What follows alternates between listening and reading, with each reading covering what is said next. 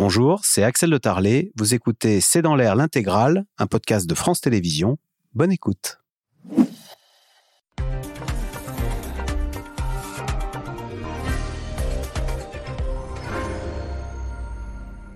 Bonsoir à toutes et à tous. Ouvrons la porte aux migrants. Ceux qui risquent leur vie en mer ne cherchent pas à envahir, ils cherchent l'hospitalité.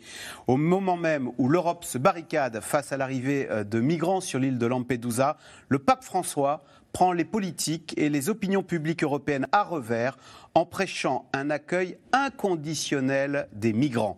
Comment ce message est-il perçu par les Français et par les catholiques, dont une bonne partie ont voté au contraire pour Éric Zemmour et Marine Le Pen? Pourquoi le pape a-t-il tenu à préciser qu'il venait à Marseille et pas en France. Quelles sont ses relations avec la France, qu'on avait coutume d'appeler la fille aînée de l'Église, et quelles sont ses relations avec Emmanuel Macron? C'est le sujet de cette émission de Ce C'est dans l'air, intitulée ce soir Migrants quand le pape nous sermonne.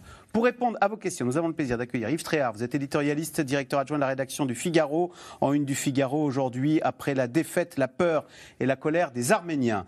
Ève Roger, vous êtes journaliste spécialiste des questions de santé et d'éducation. Rachel Binas, journaliste au service société de Marianne. Et François Baudonnet, chroniqueur international à France Télévisions, rédacteur en chef euh, Europe. Et je précise que vous avez été correspondant à Rome pour France Télévisions. Merci de participer à cette émission en direct. Alors Yves Tréhard, je prends votre sondage d'hier le pape est très populaire en France, 75% de bonnes opinions. En revanche, ce qu'il dit l'est beaucoup moins.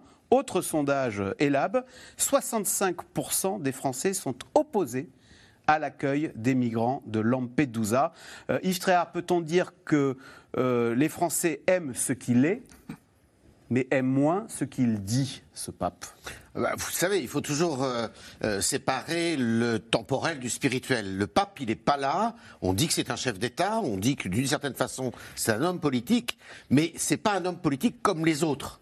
Le pape, il n'a pas euh, à savoir euh, le, l'espace Schengen, euh, les frontières, tout ça, c'est pas pas son sujet, c'est pas son univers. Donc le pape, il est, je dirais, dans une intemporalité, il est dans l'universalisme et il est dans des valeurs qui sont des valeurs qui sont des valeurs qui doivent guider les sociétés, qui doivent guider les politiques, mais qui ne sont pas pour autant très faciles pour beaucoup d'entre elles à convertir dans les faits. Ça, c'est la première des choses. La deuxième des choses, vous avez dit en introduction, il est à Marseille et il ne prétend pas être en France. Bon, Argusy euh, qui vaut ce qu'il vaut, il est en France puisque Marseille est la deuxième ville de France. Mais quand il parle à Marseille, il sait très bien ce qu'il fait. Parce que Marseille est une des villes les plus pauvres de France. Vous savez que la moitié de la population à Marseille vit avec les minima sociaux, première chose. Et deuxième chose, la population de Marseille est une population extrêmement euh, bigarrée. Et vous avez beaucoup de, Marseillais qui ne sont pas français d'ailleurs. Euh, vous savez ce qu'on dit, la légende veut qu'à Marseille, il y a un tiers d'Arméniens, un tiers de Juifs, de Nord-Africains. Bon, c'est pas du tout le cas parce que c'est beaucoup plus compliqué que ça. Mais vous avez beaucoup, beaucoup de gens qui viennent d'univers très différents et qui ne sont pas pour autant qu'ils sont pour beaucoup d'entre eux catholiques euh, qui pratiquent. Et d'ailleurs, il faut voir la ferveur qu'il y a dans les rues. Donc il sait très bien à qui il s'adresse en faisant ça. Il y a une chose qu'on pourrait se poser comme question, une question qu'on pourrait se poser, c'est que euh, le pape est venu deux fois en France, sur le sol français, mais à jamais en qualité, euh, il ne visite jamais la France en qualité de, nation, d'État. Il va à Strasbourg, capitale de l'Europe, il va à Marseille, parce qu'il y a des, des rencontres la Méditerranée. sur la Méditerranée. Donc c'est vrai qu'il y a un sujet à, il y a un sujet à creuser là. Il y a une troisième chose qu'il faut dire, c'est que le pape, contrairement à son prédécesseur Benoît XVI, Benoît XVI était très inquiet euh, de l'avenir du, catholicisme en Europe. Il estimait que l'Europe avait été un peu abandonnée par ses prédécesseurs et qu'il était temps de justement eh bien, rassembler les ouailles en Europe parce que le catholicisme était déclinant.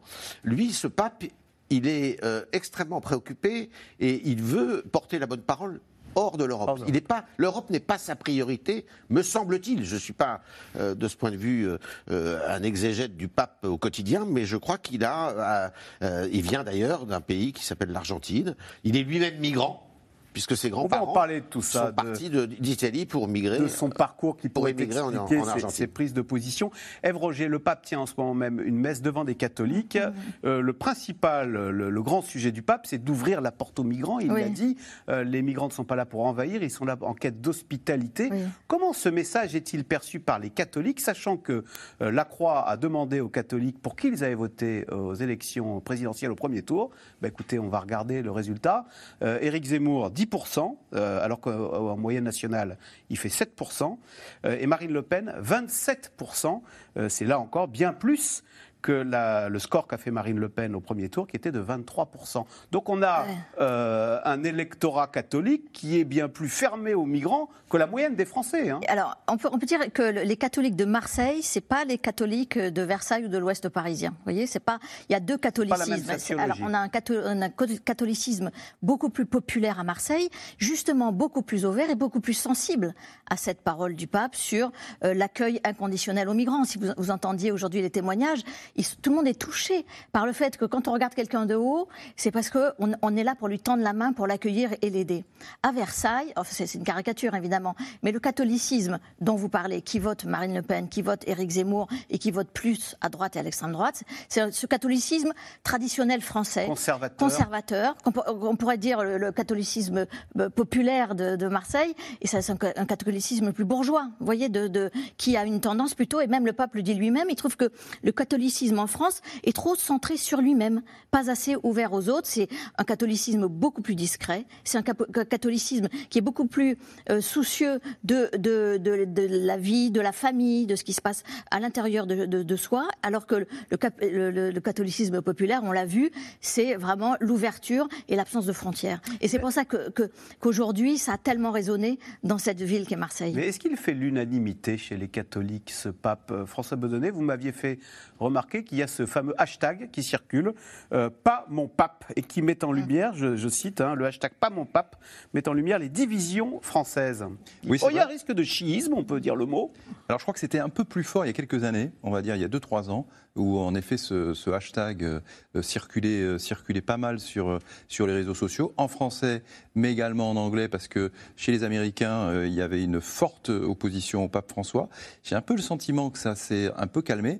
Et sur ce que vous disiez au début sur le côté les Français ne veulent pas, que, veulent pas accueillir Lampedusa, les, les migrants de Lampedusa, ça me fait un peu penser ce que j'ai vu moi quand j'étais correspondant en Italie. L'Italie qui a mis au pouvoir Giorgia Meloni qui vient d'un parti post-fasciste et qui s'est fait élire en disant qu'elle allait faire un blocus naval euh, pour que les migrants ne rentrent pas.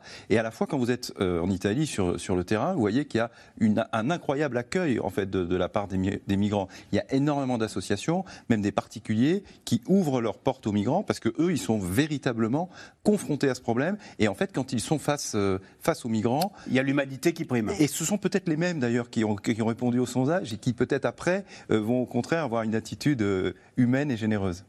Euh, Rachel Binas, euh, le pape, ce qu'il dit, en revanche, est plébiscité euh, par euh, la France insoumise. Je cite Clémentine Antin. Euh, si Emmanuel Macron euh, peut ouvrir ses oreilles au message que délivre le pape François sur les migrants, ce serait une bonne nouvelle. C'est vrai que ce pape, il nous parle de l'immigration, euh, des inégalités, euh, de l'envi- de l'environnement. C'est un peu le programme de la NUP, hein, euh, finalement. C'est certain que c'est- c'est une récupération qui ne pouvait pas manquer. Euh, on les a entendus quand même bien plus critiques à l'égard de l'Église, avec un E majuscule, quand il s'agissait par exemple des violences sexuelles, etc. Donc bien sûr qu'il y a là une forme de, récupération. Ça correspond aussi euh, à l'agenda politique, hein, la fameuse loi asile-immigration qui doit être en débat, euh, qui doit passer devant le Sénat en, novembre prochain. Donc il est tout à fait logique que toute une partie de la gauche décide de reprendre cette, cette partie du discours. Notons quand même que quelques nuances peuvent être euh, faites sur ce fameux en même temps du, du, pape François. Parce que, à la place qui est la sienne, tout l'enjeu est de concilier l'Église et l'Évangile, ce qui est un exercice euh, assez complexe, puisqu'on l'a vu, toute une partie de son de toute une partie de ces ouailles, euh, de, des croyants de droite catholique, ont souvent du mal avec, euh, avec ce discours. Je dis en même temps parce que, en effet, il explique, euh, il, quasiment, il ordonne à l'Europe hein, d'accueillir. Ouvrons les portes, il a dit ça en Hongrie, ouvrons les portes hein, aux migrants. depuis, depuis environ, on va dire 2014, il explique également qu'il y a, qu'il ne faut pas que les populations ne doivent pas être forcées à s'exiler. C'est ah. quelque chose qui revient très souvent. Et encore aujourd'hui, il a eu ce mot, il a rappelé le double principe du droit, tant d'émigrer que de ne pas émigrer. Donc c'est quelque chose qui revient. C'est-à-dire qu'il faut peut-être agir en amont dans les pays euh, d'Afrique euh, où les populations souffrent euh, du réchauffement climatique, de la guerre, etc., ou, ou, des, ou du sous-développement économique qui les force à, l'exil. Maintenant, force est de constater qu'il met bien moins la responsabilité sur les pays de départ, voire les pays parfois de traversée. On se souvient de ces images terribles hein, dans le désert, en Tunisie, de ces subsahariens mourant euh, de soif, la question de la responsabilité de, à la fois des pays d'origine qui auraient pu justement aussi euh, bâtir des ponts aériens, etc., en tout cas s'enquérir de, de leurs nationaux, mais aussi de ces pays de traversée doit se poser encore une fois, le pape François n'insiste pas énormément là-dessus. Euh, on est encore dans une espèce de dichotomie les pays, les pays riches que les pays en développement, des conditions épouvantables qui font subir à leur population. Il y a encore cette idée que euh, le, le riche est forcément le méchant et le faible est forcément le bon. Vous voyez cette espèce un petit peu de dichotomie qu'on voit qui est entretenue par, euh, par, euh, par ces, ces, prises de parole.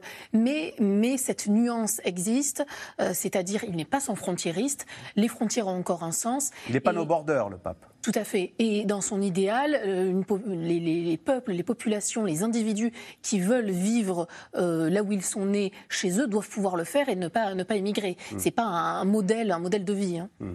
Oui, François Baudonnet. En fait, sa position a quand même légèrement évolué. Il dit toujours euh, vous devez accueillir les migrants, mais il faut se souvenir quand il avait été à Lampedusa en 2013, c'était son premier voyage euh, en tant que pape. Là, c'était extrêmement fort. Hein. il avait euh, dénoncé l'indifférence, la, mondialisation de l'indifférence. Ensuite, dans une deuxième étape, si je puis dire, il, a été, il a dit oui, mais c'est vrai qu'il faut les accueillir, mais il faut quand même que vous puissiez le faire. C'est-à-dire, il ne faut pas que ça crée des problèmes dans les pays. Et là, comme vous le disiez, c'est un peu cette, cette troisième étape. Il dit aussi oui, mais ça serait aussi peut-être pas mal si ces personnes arrivaient à rester chez elles. Parce qu'il a vu, euh, bah, habitant au Vatican à Rome, l'hostilité des populations qui, du coup, mettent au pouvoir des partis d'extrême droite qui euh, euh, prônent à la, création de blocus maritimes, hein, pour reprendre ah, complètement, le, mot de Giorgia Meloni. Étant à Rome, il est aux premières loges, si on peut pour le, voir.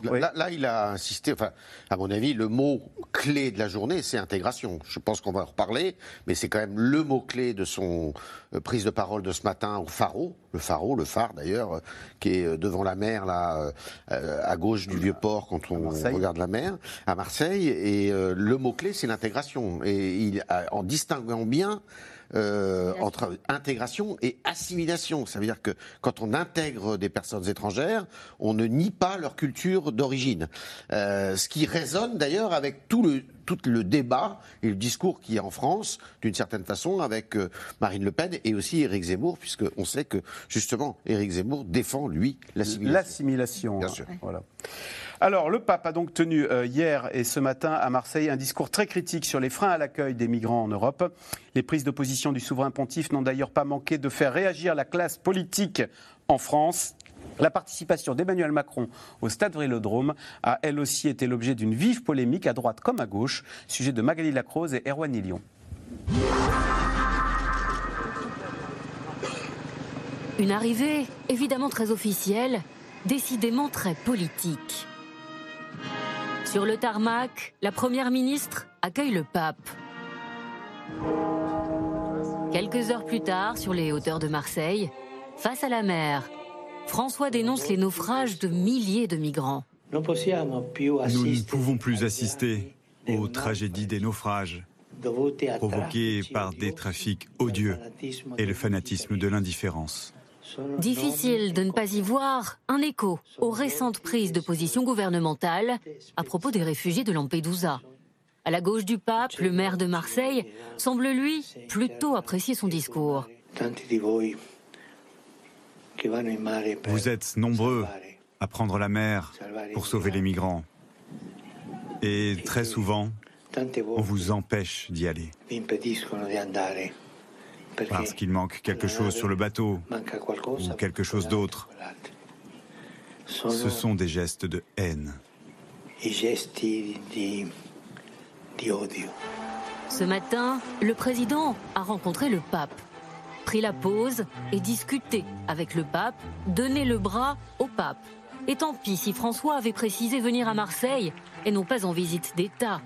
Sur scène, le souverain pontife demande une nouvelle fois à l'Europe d'accueillir les réfugiés. Les migrants doivent être accueillis, protégés, accompagnés, promus et intégrés pour qu'ils puissent vivre dans nos sociétés et non pas en dehors. Message bien reçu par le ministre de l'Intérieur français, le président et la première dame. Un pape peut-il être politique? Un président de la République peut-il assister à une messe? Pour Emmanuel Macron, pas de doute. Je considère que c'est ma place d'y aller. Je n'irai pas en tant que catholique, j'irai en tant que président de la République française, qui est en effet laïque. À droite comme à gauche, le périple marseillais du pape divise, mettant certains politiques face à leurs contradictions. La messe, c'est pas one man show, c'est pas euh, un happening. Et donc, euh, je veux que le président de la République aille accueillir le, chef de le, pape sur euh, sur le tarmac, qu'il le rencontre très bien, évidemment. Le pape est aussi un chef d'État, mais qu'il aille qu'il aille assister à, la messe, ça me paraît un peu incongru. Moi, je suis en désaccord avec le pape François. Je trouve que le pape François n'a pas à faire de la politique et qu'il en fait trop. Vous savez, le pape n'est infaillible que sur le dogme. On va pas faire de la théologie, mais donc, en l'occurrence, il a son prisme aussi de pape sud-américain qui ne connaît pas hein, finalement aujourd'hui euh, le, type d'immigration que nous connaissons. C'est tout à l'honneur du, chef d'État qui est, qui, est, le pape d'avoir porté un discours qui, je crois, est à la hauteur des, euh, des enjeux du 21e siècle que, que nous devons porter. Sur la route du Vélodrome, la foule est venue voir François dans sa papa mobile. À l'intérieur du stade, transformé en cathédrale en quelques heures, ils sont près de 60 000 à l'attendre. Le pape apparaît, acclamé, à en faire rêver tous les chefs d'État du monde entier. Bonjour Marseille, bonjour la France. Quelques mots en français. La grand-messe de François peut commencer. Et justement, on y retourne à Marseille où on va retrouver Isabelle de Golemin. Bonsoir Isabelle, vous êtes rédactrice euh, en chef de La Croix. Alors, vous êtes dans, la salle de presse, hein, vous êtes au stade Vélodrome. Euh, quelle est l'ambiance? Comment se passe cette messe? Euh, Quel est, d'ailleurs le qui, qui, est présent? Et une messe dans un stade Vélodrome, c'est pas banal déjà. C'est la première fois, dit le, cardinal Aveline, qu'un vient au stade Vélodrome, ce qui est vrai, effectivement.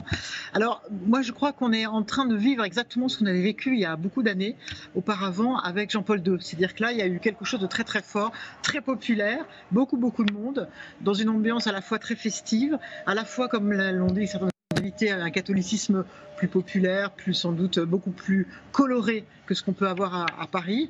Et c'est vrai que je, il me semble qu'en tout cas ce voyage est complètement réussi, c'est-à-dire qu'il y a eu à la fois le côté politique, notamment ce matin, et là cet après-midi c'était le côté à la fois pastoral et puis aussi très euh, voilà très festif, très joyeux. Et, et c'est vrai qu'on l'avait pas vu depuis longtemps en France. C'est l'audace du, du cardinal Avine d'avoir réussi à inviter le pape et d'avoir réussi ce grand ce grand moment marseillais. Et quand il dit le pape, je viens à Marseille et pas en France, est-ce que les Marseillais en sont fiers Et est-ce que c'est le pape aujourd'hui de tous les Marseillais, des chrétiens bien sûr, mais des non-chrétiens ou des musulmans qui, d'ailleurs, pourquoi pas, euh, viendraient assister à la messe au stade Vélodrome? Oui, d'ailleurs, il y avait des musulmans parce que vous savez, il y a tous les tifosi là qui, ont préparé euh, un super accueil au pape. Donc, il y avait, à mon avis, pas mal de musulmans dans le stade. De toute façon, à Marseille, il y a un rapport à la religion euh, un petit peu différent euh, du reste de la France. On parle très facilement religion ici, qu'on soit musulman, qu'on soit chrétien, qu'on soit juif. Donc, je, je, crois que effectivement, pour les Marseillais, c'était important de leur dire, écoutez, vous n'êtes pas simplement la ville du narcotrafiquant, la ville où il fait mauvais vivre, la ville de l'insécurité mais vous êtes aussi un exemple voilà, qui, a ses richesses et ses faiblesses d'intégration avec ici des gens qui viennent effectivement du monde entier, en tout cas de la Méditerranée entière. Ceci dit, à la messe, il a dit bonjour Marseille, bonjour la France. Et euh, dans son homélie, il s'est vraiment adressé à la France. Il a dit il faut que vous recommenciez, vous recommenciez à être croyant. Et ça recommence simplement par la relation que vous pouvez avoir avec l'autre. Donc il a eu quand même des mots vraiment importants aussi pour l'ensemble des Français catholiques. Merci beaucoup Isabelle de Goldman. Euh, je précise d'ailleurs que La Croix, l'hebdo, hein, ce week-end a consacré euh, un dossier à la visite du pape à Marseille. Merci. Euh, Rachel Binas, c'est vrai. Alors, il a eu des mots pour la France quand même. On l'a entendu dire merci la France, mais c'est vrai que quand il a dit j'irai à Marseille et pas en France, on aurait pu se vexer en se souvenant que Jean-Paul II traitait la fille aînée de l'Église, hein, puisque c'est ainsi qu'on nous appelle, nous les Français, avec davantage d'égards. On a l'impression que euh, il y a presque une envie là, de, rabaisser les Français. Non, je pense qu'il ne faut pas le. Alors, en tous les cas, il ne faut pas de blessure d'orgueil. On, euh. était pas, on était traité avec, on avait l'habitude d'être traité avec davantage d'égards. Alors voilà, je vais poser la question dans ce sens-là. Jean-Paul II s'était rendu huit fois euh, en France et en France, ce, ce, pape François, lui, si vous voulez, est un peu plus géopolitique et il accorde une grande importance à ce qu'on pourrait considérer comme des régions, des zones, des pays périphériques. Euh, par exemple, il s'est rendu en Mongolie. Euh, c'est un pape qui... 1400 chrétiens en Mongolie. Exactement. Et pourtant, il a fait, euh, il a fait le déplacement. Il, il aime mettre l'accent... C'est une façon d'aborder la Chine, peut-être, non? Oui, et puis c'est aussi une manière de mettre à l'honneur euh, des régions, des pays, des zones que on ne regarde peut-être pas assez souvent, euh, selon lui. Euh, on aura l'occasion de revenir hein, sur sur son parcours. Donc c'est pas surprenant en effet qu'il ait eu ces, ces mots concernant Marseille et la France. Et puis Marseille, le, le choix n'est pas n'est pas le fruit du hasard. On a un carrefour, un carrefour de civilisation, de culture, de religion particulièrement important. Là ont lieu les, les rencontres en fait, euh, rencontre méditerranéenne, 70 évêques, 70 jeunes de toute confession qui, qui ont échangé, qui se sont rencontrés pour parler du dialogue interreligieux de l'immigration, des inégalités économiques et sociales. Donc, euh, plus en réalité que la France, il a choisi ben, euh, de s'arrêter sur un carrefour, exactement, sur le, ce carrefour méditerranéen et les enjeux justement que, que ça peut soulever. C'est vrai qu'Avrogé, jusqu'à présent, tous les papes étaient européens et donc on avait l'habitude d'avoir une église très eurocentrée c'est ça, mais c'est bien ce que Paris-Rome, et là, on a, on a un regard sud-américain. exactement, mais il ne faut euh, pas oublier que 80% des catholiques dans le monde sont dans l'hémisphère sud. Mm. Déjà. Donc aussi, il y a ça, la clientèle, elle n'est pas, elle est plus dans l'Europe ancienne. Donc ça, il y a ça. Et puis, il ne faut pas oublier non plus que le pape, il, fait de la géopolitique, mais il fait aussi de la politique. Il refuse la récupération que pourrait faire le gouvernement français d'une visite officielle d'État du pape en France. Donc il dit, attention, je ne viens pas en France parce que les grands pays comme la France, l'Espagne, la Grande-Bretagne, il a dit, ça sera pour la fin. Alors, la fin, on ne sait pas quand c'est, parce qu'on ne sait pas quand est-ce que ça sera la fin de Jean-Paul II, mais il a dit ceux-là sont trop bien dotés. C'est des pays gâtés, ils n'ont pas besoin de ma venue. C'est les petits pays qui ont besoin de ma venue. Donc, il dit à Emmanuel Macron OK, en entretien, mais il est informel. OK, la messe, OK, vous me raccompagnez au, tarmac de l'aéroport, mais ce n'est pas une visite officielle. Et il n'y en a pas eu une seule depuis qu'il est arrivé euh, au, Vatican. Ça n'est pas une visite officielle. Yves Tréhard, on a l'impression, à écouter Roger, que Emmanuel Macron s'est presque incrusté à Marseille. Il s'est invité euh, à la messe de Vélodrome. Oui, il n'a pas besoin de s'incruster beaucoup parce que vous savez que c'est sa ville de cœur, Marseille. Hein, euh, supporter de l'OM. Euh. Enfin, le, le pape ne l'aurait pas forcément invité. Non, non, bien sûr, mais je pense que c'est quand même tout à fait normal que le président de la République soit là. Alors là, alors là, on est sur un des piliers de la discorde française, et vous en avez, vous l'avez évoqué dans votre dans votre reportage, c'est-à-dire que l'un des piliers de la discorde française, c'est la religion catholiques, protestants, l'affaire Dreyfus, euh, aujourd'hui les musulmans, euh, le, président de la République doit-il assister à une messe et tout? On n'en sort pas. On n'en sort pas. C'est assez terrifiant. et c'est assez terrifiant. Les, Français lui donnent raison à 70%. Mais bien sûr. Mais choquante sa présence. D'écouter le président euh, du groupe de LR, les Républicains à l'Assemblée nationale, s'étonner que le président de la République assiste à la messe que donne le pape à Marseille, c'est pour le moins étonnant. La jurisprudence, c'est celle du général de Gaulle. La jurisprudence, c'est quand vous êtes escalité chef de l'État, président de la République, vous ne communiez pas, vous êtes là en qualité de chef de l'État. Si vous communiez, soit vous êtes à caractère privé, soit vous commettez où vous, vous, ac- vous faites un, un geste politique, ce que le président de Gaulle a fait à l'époque quand il est allé en Russie, quand il est allé en Chine. Euh, je crois qu'il a à chaque fois euh, été à la messe et il a communié. Alors que le président de la République, quand il est escalité en fonction, il ne communie pas. Et je rappellerai à ceux, et alors là, de l'aile gauche, qui euh, critiqueraient éventuellement le fait que le président de la République assiste à, à une messe, c'est que le président Mitterrand, il a été enterré où? À Jarnac. À Jarnac, mais est-ce qu'il n'y a pas eu une Il y messe à une messe, une messe est possible, avait-il Ah, dit. Voilà, une messe est possible. Et il y a eu une messe. Donc, vous voyez, on n'en sort pas de ces, ces- ces- j'allais dire, de ces polémiques euh, qui datent, euh, j'avais envie de dire, de 1905 et, et qui ont été très violentes, hein, de séparation de l'Église et de l'État.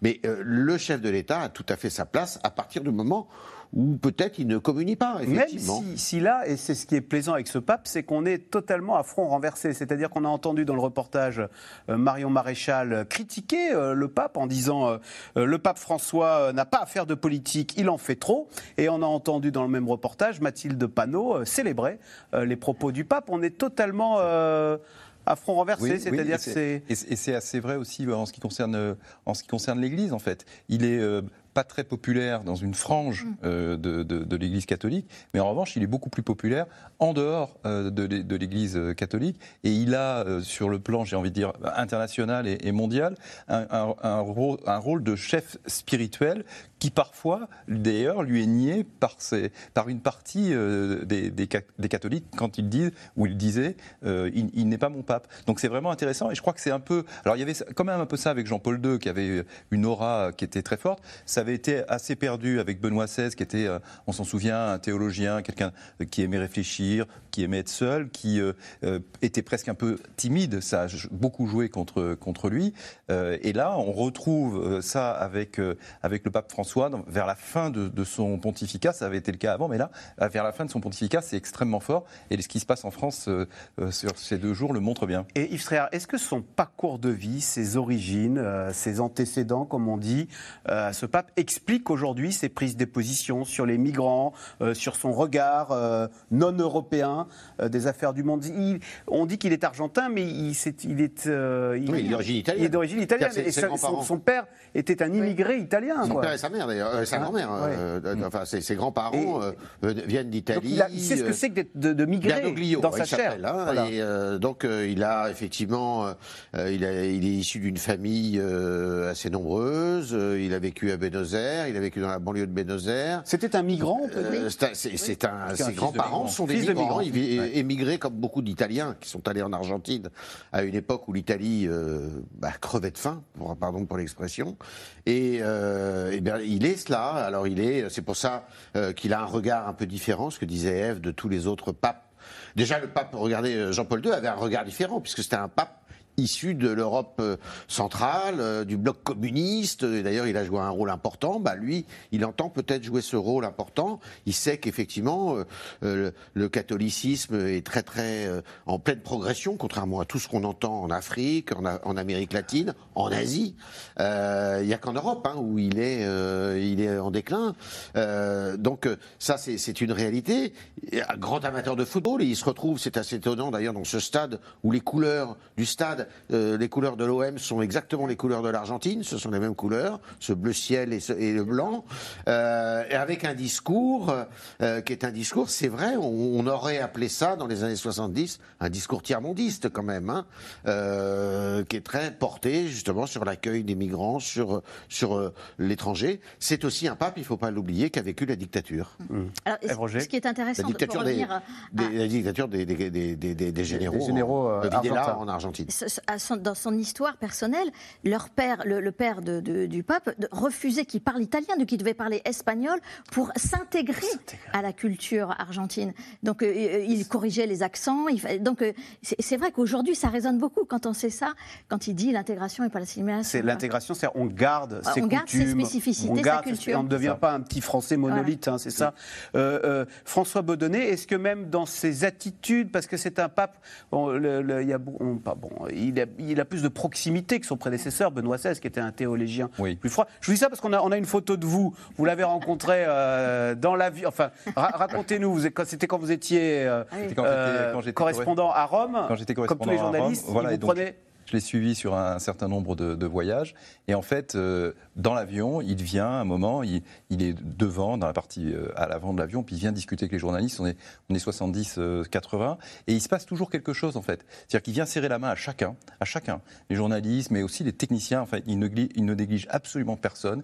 Il connaît les gens. Ben, je me souviens, par exemple, qu'une fois, il avait fait porter un gâteau d'anniversaire en plein vol à une consoeur euh, française d'ailleurs, dont c'était l'anniversaire euh, ce jour-là. Et donc il vient, et puis euh, on a...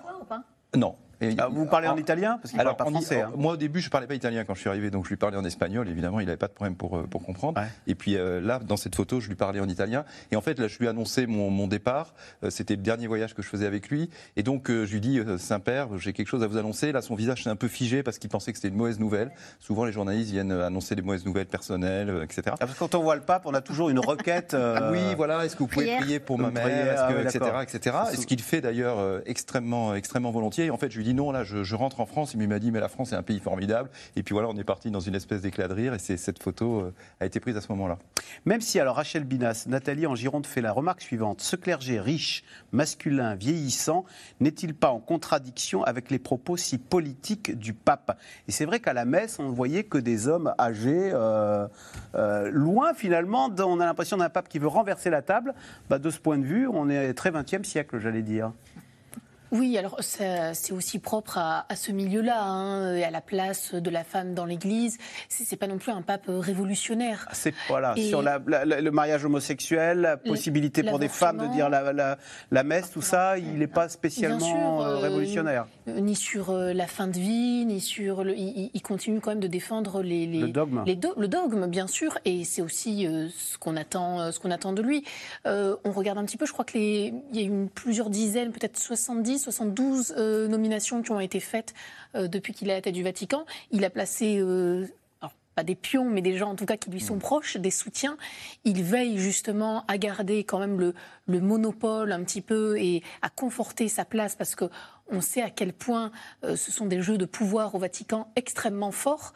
Euh, donc c'est aussi, aussi une Église qui est à son image. C'est un Vatican qui, qui aussi euh, lui ressemble. Donc il bouscule sur les migrants et sur les thèmes des inégalités, mais sur ce qu'on peut reprocher de conservatisme, dans, il n'est pas forcément révolutionnaire. il essaye de faire changer les choses quand même. Il dit d'ailleurs à, la Curie, la Curie c'est le gouvernement du Vatican, il dit qu'il est contre le cléricalisme. Alors ça veut dire quoi C'est les clercs. En fait, c'est l'idée en fait que les clers, donc que les hommes. La nomenclature, quoi. Voilà, la nomenclature, euh, nomenclature qui soit très euh, distant en fait de, de, de, la vraie vie, de la réalité. En fait, il lutte contre ça. C'est pour ça aussi qu'il n'est pas très populaire euh, dans la dans la curie. En fait, il ne veut pas que les évêques se croient arrivés. quand ils sont à Rome, ils sont dans un endroit magnifique, ils ont des appartements gigantesques, des gens qui les servent, etc. Il veut et lui, une gouvernance modeste, comme Exactement, dirait François il, il ne veut pas ça. Et d'ailleurs, il l'a mis lui-même. Euh, il, a, il a donné l'exemple, puisque, comme vous le savez, il n'habite pas dans, les appartements pontificaux. Quand on lui a euh,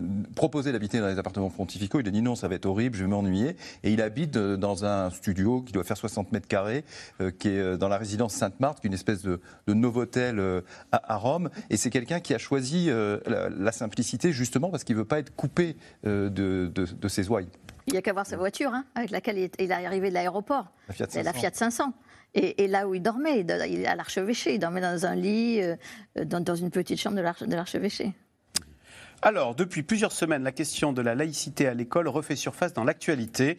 Cette semaine, en Belgique, des groupes religieux radicaux, catholiques et musulmans ont choqué le pays en s'attaquant à des écoles. Leur but, l'arrêt des cours d'éducation sexuelle dispensés aux adolescents. C'est un reportage à Charleroi de Laura Rado et Pierre Dehorne.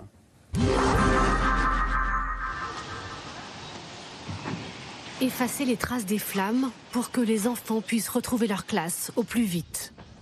Une semaine après l'incendie, l'émotion est toujours aussi vive pour les professeurs de cette école de Charleroi. C'est l'incompréhension. Franchement, moi je suis encore sous le choc. Je, ne comprends pas comment on peut euh, s'attaquer comme ça euh, au savoir, à l'institution, à la culture. Voilà, ça, ça me choque énormément.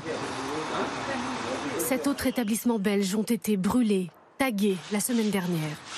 Une seule signature, Noévras, en référence à une animation d'éducation sexuelle pour les adolescents récemment rendue obligatoire par décret.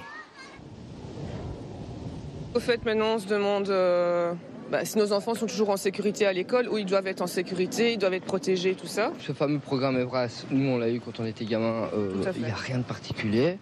Et puis, euh, que certains parents soient en désaccord, c'est leur droit. On ne s'attaque pas aux écoles. Tout a commencé sur les réseaux sociaux. Depuis plusieurs semaines, des vidéos virales agitent les peurs des parents en prétendant qu'Evras encourage l'hypersexualisation des jeunes enfants.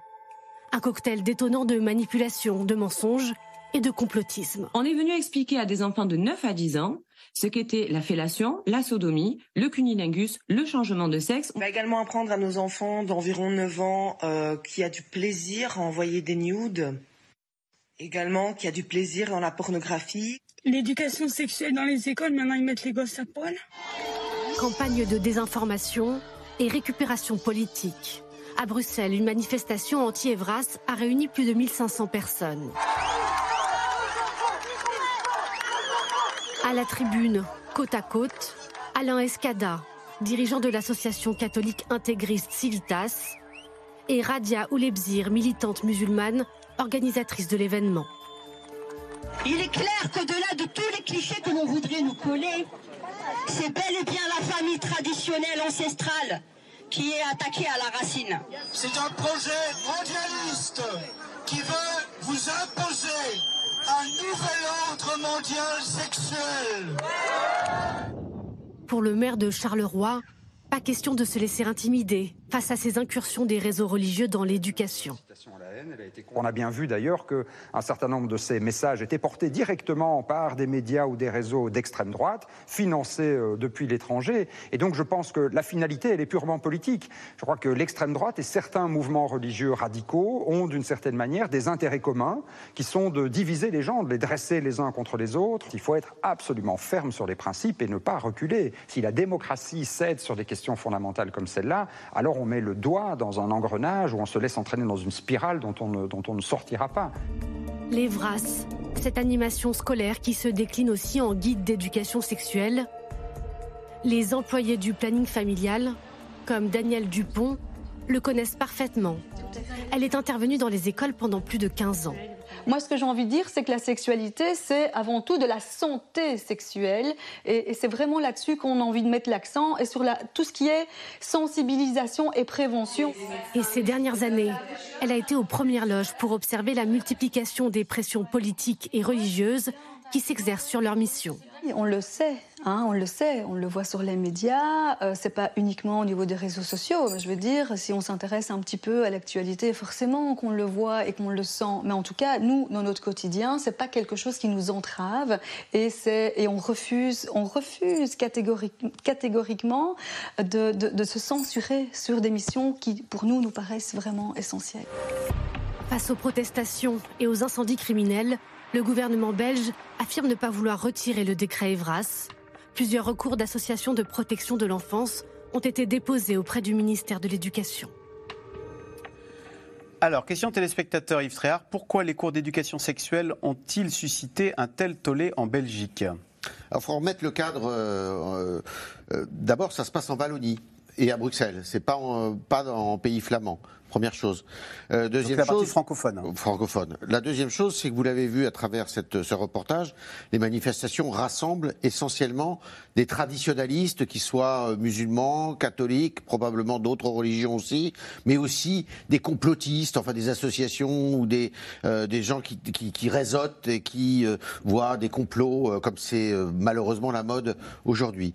La troisième chose, c'est que euh, je me suis un peu plongé dans Evras, enfin dans le, le, le- si vous voulez, la documentation qui est. euh, Alors oui, il faut, ra- faut rappeler quand même, c'est deux heures dans- de cours par an. Ah oui. C'est deux heures de cours par an, c'est pas c'est pas deux heures par semaine, hein, donc vous voyez, c'est Et, seulement dans deux classes. et, et seulement, ouais, et seulement en, sixième sixième et en et, l'équivalent de la seconde. Donc vous voyez, c'est pas euh, voilà. Euh, troisième, quatrième chose, donc le- le- le- l'enseignement en question. Ce qui peut choquer, c'est que euh, peut-être, hein, je me mets à la place de, c'est pas qu'on vous explique comment on fait papa et maman pour faire vite. C'est aussi on vous explique les transgenres, on vous explique t- tout ce qui aujourd'hui euh, existe dans le discours sur la sexualité, sur euh, et qui est critiqué comme étant et du qui est wokisme. critiqué pour étant euh, du wokisme, voilà. et, et ça, ça fait très peur. Ça fait très peur justement à ces traditionnalistes là, euh, tout le mouvement LGBT, enfin tout, tout, tout, tout, tout ça, et c'est ce qui est mal reçu, me semble-t-il.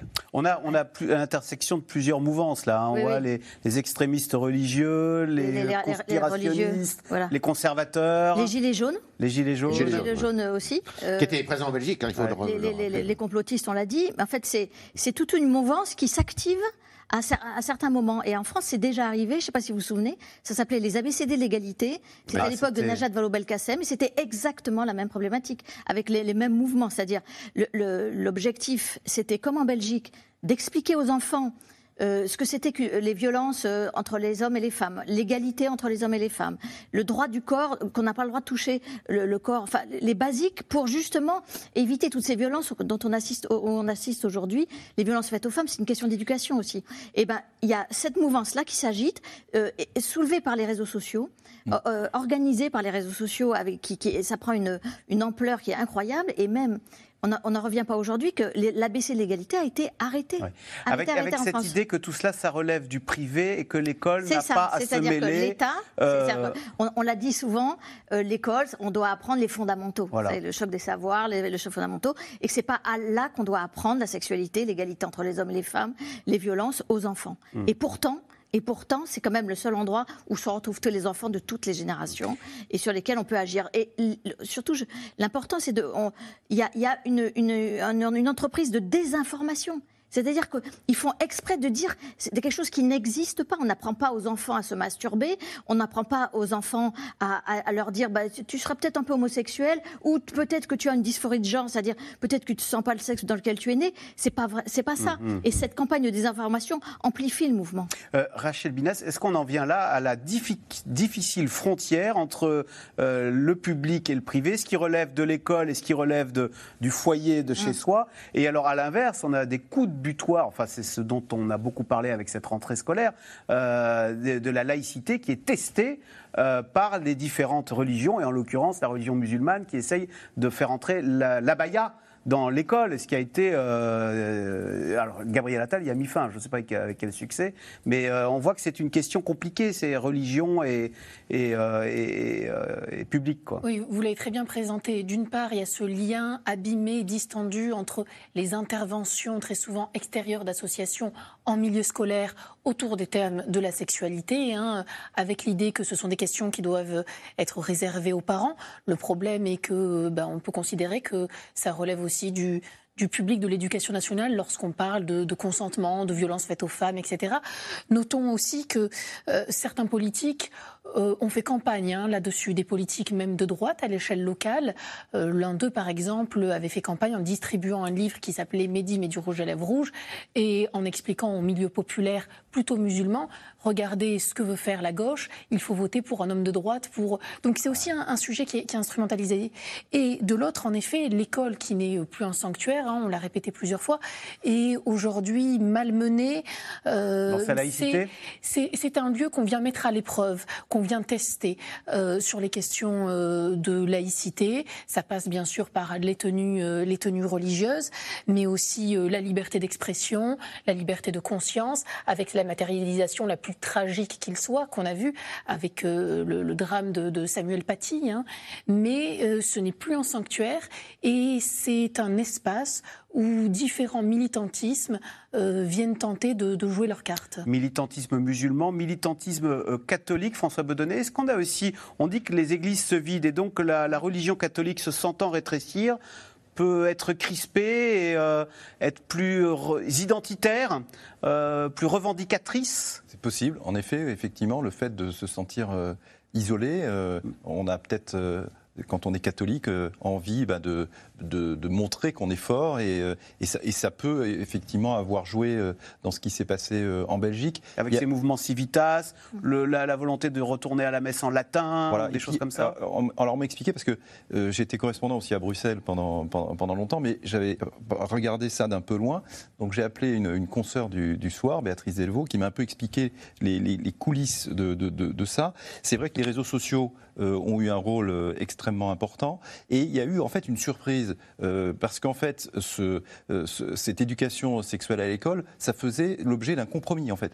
Euh, tous les partis politiques s'étaient mis d'accord, et comme c'est souvent le cas en Belgique, par exemple sur euh, le- l'euthanasie, on en reparlera peut-être plus tard, mais euh, ça ne posait de problème à personne. Et donc ça a été mis en place, et ils ont en fait été extrêmement surpris de cette réaction qui est en plus quand même extrêmement violente, hein, parce que c'est quand même... des écoles brûlées. hein. Huit écoles brûlées. Et il y a eu une, une grande surprise. Et c'est que maintenant qu'ils essayent de, de comprendre ce qui a pu se passer. Et effectivement, en décortiquant un peu, où on voit effectivement que c'est euh, une alliance un peu contre nature, euh, des extrémistes de, de, de- de- de toute religion, euh, également effectivement des, des complotistes. Il y a beaucoup d'antivax.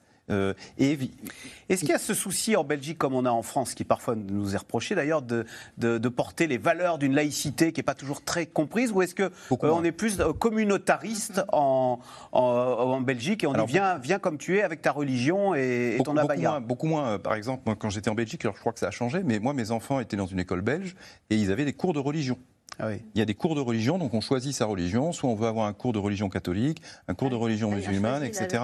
Et on- alors en France, évidemment, totalement, euh, totalement inimag- C'est l'intégration que inimaginable. revendique le pape d'ailleurs. hein.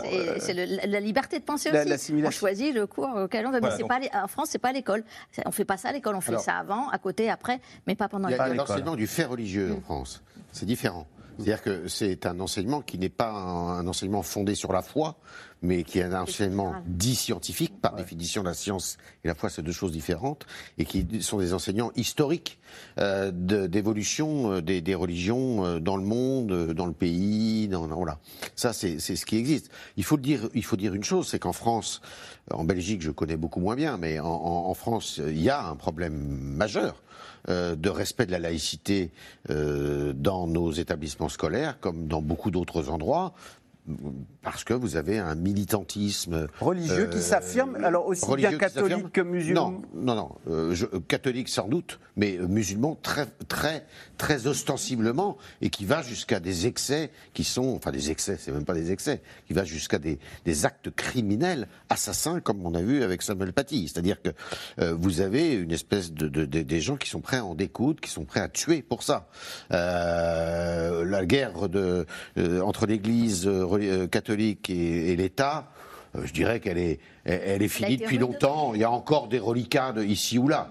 Euh, par exemple, à l'occasion de cours d'éducation sexuelle, ça, ça peut arriver. Mais Mais, est-ce que- sinon, il y a une remise en question aujourd'hui de la laïcité par des fondamentalistes euh, islamiques. Mais puisqu'on est sur une émission sur le pape, évidemment que je ne vais pas. Il n'y a, pas eu d'attentat chez les catholiques de, de ce point de vue, comme avec Samuel Paty. Mais est-ce que justement la religion catholique, se sentant elle-même testée euh, sur son territoire d'origine, a tendance à se recroqueviller et à se crisper Sans doute. Et à être un peu plus revendicatrice en disant je ne veux pas mourir je, et, et, euh, plus crispée On parle de la fin de vie, Je là Non, non, non, non, non. Je parle de, de, de catholiques qui se crispent Ah, un On peu ne veut plus. pas mourir les, les, les- Oui, voilà. Sais Peut-être, peut-être euh, quand il y a une conjonction, je dirais, entre, le, entre les catholiques et, et l'extrême droite, euh, on, on sait que, alors je dis pas que les- il va y avoir un attentat d'extrême droite, mais, mais, mais on sait Gérald que Darmanin dit qu'il y en a eu beaucoup qui ont été euh, voilà. déjoués. Alors, effectivement, on sait que nos, nos services de renseignement sont un peu sur les dents euh, là-dessus et que c'est un, c'est un danger qu'ils euh, qu'ils prennent euh, très au sérieux.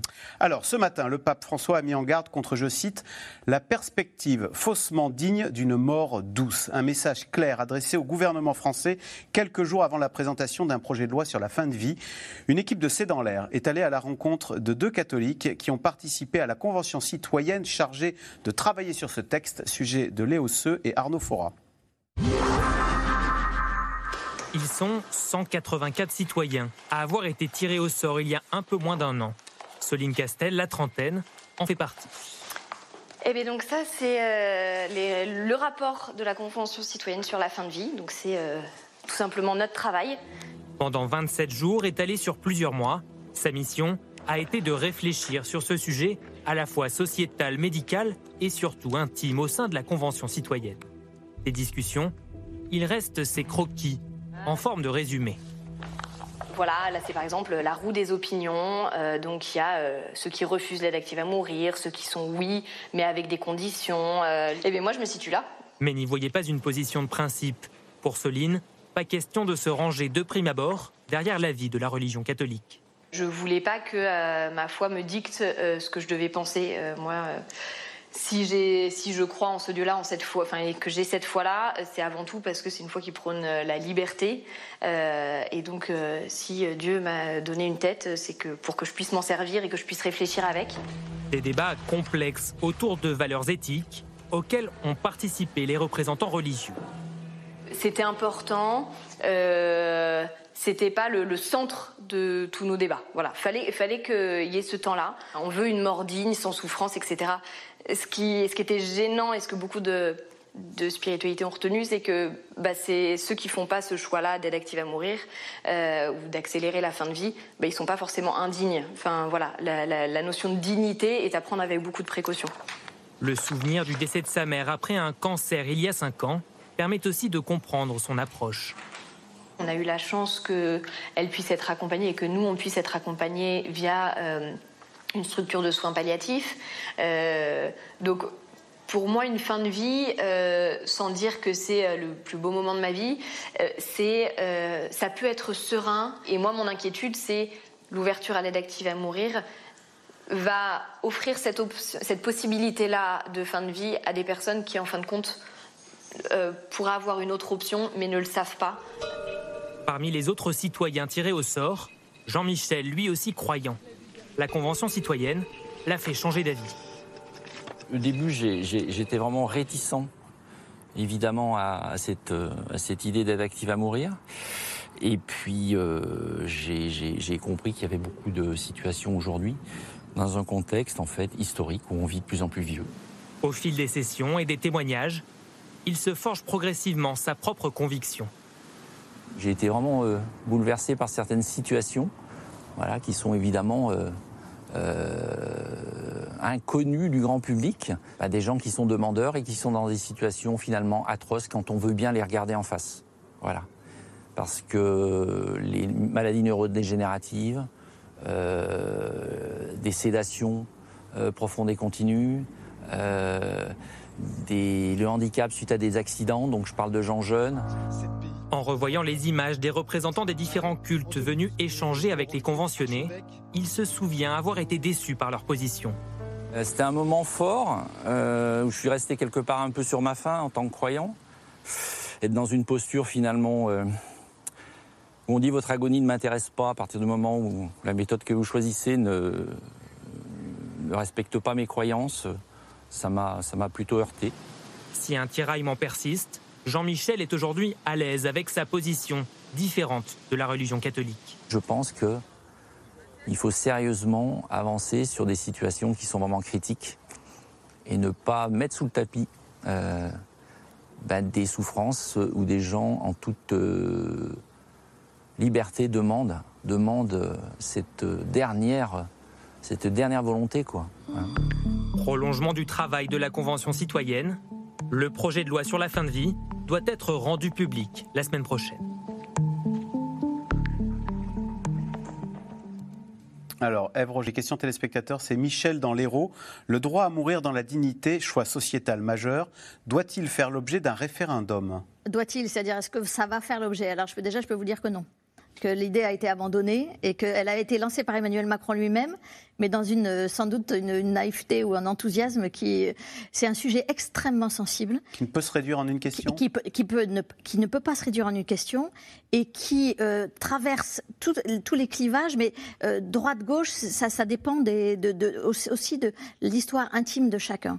Donc il y a, y a ce, ce, problème là on, a vu des, des, des gens de droite qui sont pour des gens de gauche qui sont contre enfin moins peut-être et puis il y a aussi cette idée que euh, ça risque d'être instrumentalisé. Pareil, comme on l'a vu tout à l'heure, par euh, les mouvements extrémistes, par euh, toute, toute, cette nébuleuse-là, comme euh, le, tout le, le, mariage pour tous. Vous voyez, ça, ça, a été quand même une, une déferlante dans les rues. Au départ, c'était consensuel, le mariage pour tous, et puis à l'arrivée, on a vu, on a vu les, manifestations monstres. Et ben, il y a cette crainte-là aussi sur ce sujet-là. Pourtant, les sondages disent tous, la, la, majorité des Français sont d'accord avec une aide active à mourir, et pourtant, on ne sait pas à l'arrivée à quoi ça peut ressembler.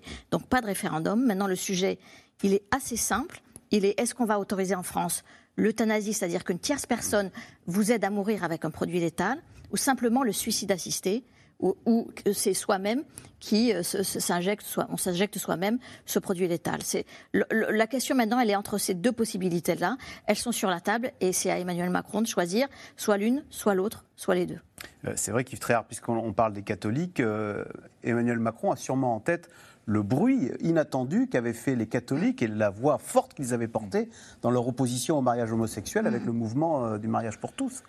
Oui, euh, je pense qu'il prend un gros risque de faire. Il n'arriverait pas à faire un, un référendum. Soit il fait un référendum en passant par l'article 11 et il n'a pas le droit de le faire euh, pour cela. Soit il passe par l'article 89 et à ce moment-là il convoque les assemblées. Il n'aura jamais une majorité euh, identique dans chacune des assemblées pour organiser un référendum.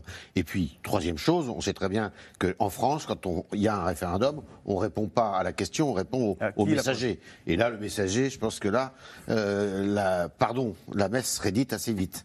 Euh, ça, c'est la première chose. La deuxième chose, c'est que les, les dés sont pipés dans cette histoire. Les dés sont pipés parce que euh, euh, j'écoutais Eve, c'est- aussi le fait que en France, il y a une loi qui s'appelle la loi Claes-Naonetti, qui est la loi sur les soins palliatifs, qui n'a jamais été appliquée et à qui on n'a jamais donné les moyens d'être appliquée. Vous n'avez que 20%, que 20 départements Le en principe, France. c'est que la sédation profonde fait que vous mourrez sans souffrance. Voilà. Et ça, vous n'avez endort que, jusqu'à vous vous jusqu'à la n'avez mort. que 20, pour, 20 départements en France qui sont équipés pour faire ça. Donc, euh, le, le- le- le- je dirais le dispositif euh, de santé en France ne s'est pas, n'a pas accompagné. pourquoi, alors?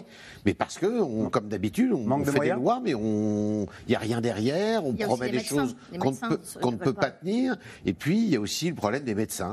Euh, ce qu'il faut dire aussi, c'est qu'une grande majorité des médecins en France sont contre euh, l'euthanasie et euh, ne sont pas informés des- des- de, de- de- de la capacité de, re- de recourir aux soins palliatifs. Donc là, vous avez une zone grise qui est tout à fait euh, euh, condamnable, je dirais, parce que c'est pas normal que cette loi qui existe depuis maintenant plusieurs euh, plusieurs années, de, je crois que c'est 2014, hein, 2016, euh, d'accord. 2016, Soit toujours euh, pas- qu'elle ne soit pas euh, qu'elle ne soit pas correctement euh, appliquée. Alors du coup, on va tomber dans un. alors l'idée serait, et c'est là où ça va euh, aussi, euh, à mon avis, beaucoup bouger, c'est mélanger dans un même texte le suicide assisté, le renforcement des soins palliatifs, faire une espèce de cocktail qui permet à personne de choisir exactement ce qu'il faut faire. Et ça risque, à mon avis, d'aller euh, de, de créer euh, une, une tension importante dans le pays. François Bedonnet, alors quand vous étiez euh, correspondant à Bruxelles, euh, vous avez vu comment ça se passait. Est-ce que la- ça fait polémique Il y a l'euthanasie qui est permise, L'euthanasie est autorisée. est, est réglementée, encadrée, légalisée Comment depuis, ça se depuis passe? Est-ce 20 que, est-ce que les Belges en sont satisfaits ou est-ce qu'il y a aussi beaucoup de débats et de tensions? Non, en fait, il y, a, il y a eu des débats au moment où la loi a été votée et ensuite elle est entrée euh, en application et, et elle s'est poursuivie, euh, euh, je dirais, alors sans, sans polémique majeure, sauf peut-être quand même lorsqu'il s'est agi euh, de l'euthanasie des enfants, des mineurs. Alors là, il y a eu quand même euh, des, des discussions, mais je dirais. C'est-à-dire qu'il y a des mineurs qui ont Oui. exercé leur droit, euh, Voilà, qui ont réclamé l'euthanasie et- et, obtenu l'euthanasie. Et là, et là, effectivement, ça, ça, ça a posé, ça, ça a posé, euh, ça a posé question, et et il y a eu, il y a eu des débats. Mais moi, ce que je trouve assez frappant, pour connaître, euh, je dirais, des- des deux côtés de la frontière, c'est que la façon dont ça se passe, donc effectivement en Belgique, donc c'est quelque chose de très encadré. Il faut trois signatures, enfin des, des signatures de trois médecins différents. Il y a en fait beaucoup de gens qui demandent l'euthanasie avant, mais qui finalement euh, n'en bénéficient pas, si on peut dire, parce que finalement, une fois que la douleur est prise en compte, euh, bien, en fait, ils vont mourir. Mais s'ils n'ont pas mal, en fait, ce dont on a peur, on a peur de la douleur, en fait. Et moi, j'ai vu, alors là, je sors un peu de mon rôle de journaliste, mais euh, c'est un peu du, du témoignage personnel, mais j'ai eu des morts récemment dans, dans- dans ma famille, et j'ai été frappé euh, par le fait que les médecins ne prennent pas en, en compte la douleur. Ils laissent souffrir. Et, et au moment où c'est la fin, euh, la personne n'est plus alimentée, plus hydratée, eh bien, le médecin détourne, se détourne laisse- et, et il laisse faire. Et moi, à plusieurs reprises, j'ai dit, mais faut l'aider, vous voyez et ça n'a pas été le cas. Donc je pense que la loi Claes-Neonetti, effectivement, pas ajouter la comme morphine elle n'a, mais, moi ça m'a été refusé, par exemple. Ah ouais Voilà, clairement. Euh, et, je a- pense qu'il faut, il déjà Il faut appliquer, létal pour les en effet, comme le dit Yves Tréhard, cette, cette loi, et ensuite à- sûrement aller plus loin, mais déjà appliquons cette loi qui existe. Allez, tout de suite, on revient à vos questions. Merci d'avoir écouté C'est dans l'air. Comme vous le savez, vous pouvez désormais écouter l'intégrale, mais aussi l'invité ou vos questions à nos experts. Tous ces podcasts sont disponibles gratuitement sur toutes les plateformes de streaming audio. Et pour le replay vidéo, c'est sur France.tv, bien évidemment. À bientôt.